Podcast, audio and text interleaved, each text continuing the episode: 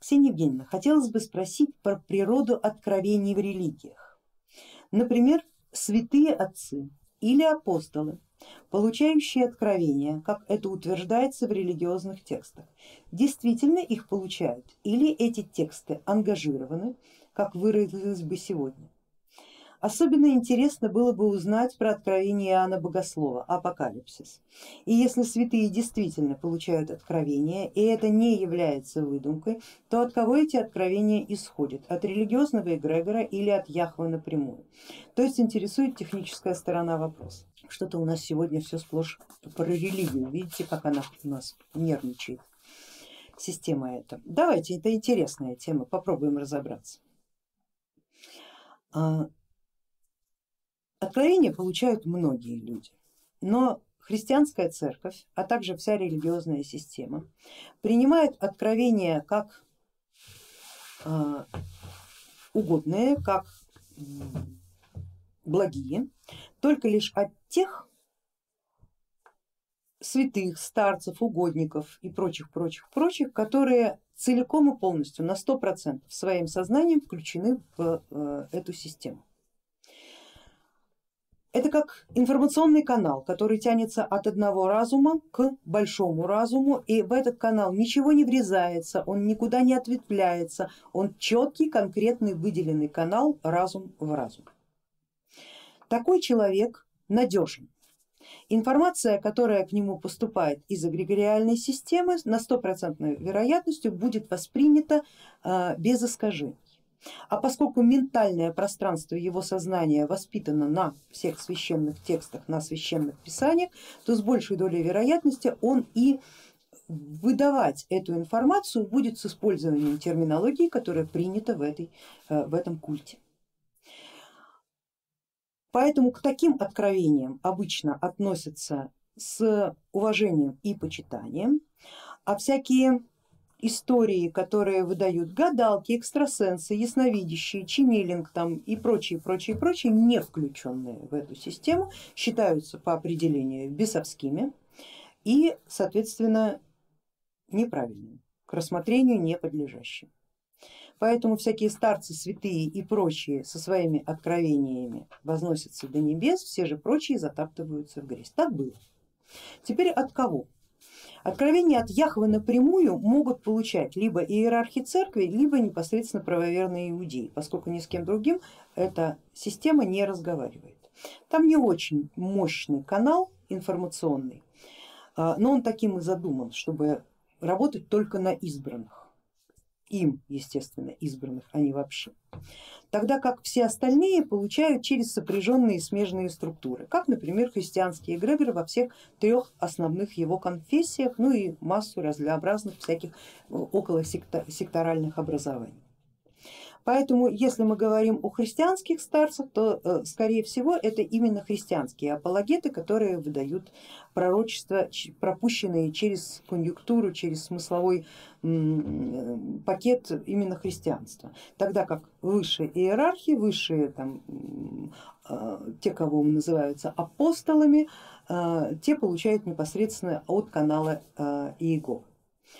Чем выше иерархия, в, э, либо в церков, ну, по церковному уровню, либо по уровню э, всяких там сил престолов, ангелов, архангелов, тем в большей степени вероятности, что она идет непосредственно от ключевой единицы, непосредственно самого Яха. Теперь что касается Иоанна Богослова. В большей степени, конечно, он был эгоист, то есть включен в э, канал Яха. Получал информацию оттуда. Вся эта история 22 аркана и непосредственно самого иудаизма построена на вавилонских преданиях, в основном на вавилонских преданиях, и все, что туда вошло, это э, либо древние шумерские истории, которые в общем-то сейчас уже становятся нам общедоступны, и мы можем видеть, кто откуда что сплагиатил, что же касается видений Иоанна Богослова, это тоже из всех вавилонских преданий, эм, которые рассказывают нам о битве Тиамат и Мардука. просто они были немножечко перекручены как бы уже на, на тот современный лад, когда писалась эта история, как бы мы сейчас, например, описывали, не знаю, Великий потоп, да, как бы мы сейчас описывали бы, не знаю, там, еще какую-нибудь историю, которая в священном писании имеет одну э, коннотацию, а мы бы на, на, на современный манер ее перематерили совершенно по-другому. Что касается Иоанна Богослова, здесь именно все так и произошло. Были очень древние передания, передающиеся из уст в уста о том, что такое битва богов, как это все будет происходить, когда наступит конец времен, как выглядит противник бога, богов, да, как он выглядит, вот, что, какие являются пред, э, вещи являются предвестниками и так далее. Все это прошедшее через воспаленное сознание э, иудея приобрело именно вот такие вот формы. Потом оно писалось, переписывалось 20 тысяч раз. Хотите спросить, стоит ли воспринимать это все дело буквально? Конечно нет. Буквально ничего воспринимать не надо, это все метафоры. Вы этого это чудовище с, там, с семью головами там, и десятью рогами или сколько бишь там у него было, в принципе можете найти где угодно и, и все что угодно увидеть под э, этой, эм, под этой формулой. И дева, которая восседает у него на спине, точно так же может э, предстать перед вами в совершенно э, другом ключе и о начертании там, числа зверей и так далее, и так далее, и так далее. Если бы две тысячи лет эту информацию не нагружали энергетически, Апокалипсис сейчас представляет собой самостоятельный эгрегор, который действует самостоятельно. Его уже так накормили страхами, опасениями, толкованиями, время туда влили, невероятное количество за две тысячи лет, кто этим только не занимался. А поскольку а, в христианстве э, и в период средневековья заниматься богословием это считалось делом престижным, как в Российской империи каждый дворянин должен быть военным, приблизительно так же, а каждый крестьянин служить 25 лет в рекрутах, точно так же там считалось правильным закончить иезуитскую школу, какое-то время посидеть на богословских кафедрах в университете, заниматься теологией, там лет 20 на это дело потратить, вот тогда можно сказать, что ты настоящий аристократ, ты правильный аристократ, которому в общем-то можно доверить в дальнейшем управление там, герцогством, княжеством, курфюрством или там целой страной можно доверить. Ты хороший, хороший, ты, ты наш.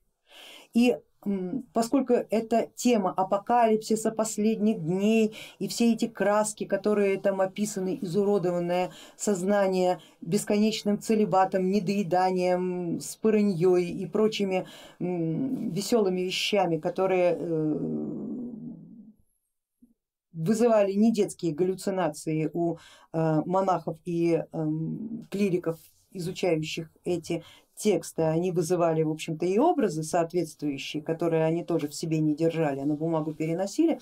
Все это обросло такой информационной плотностью, что сейчас мы можем сказать, да, апокалипсис существует. И это уже не просто книга, это целая система.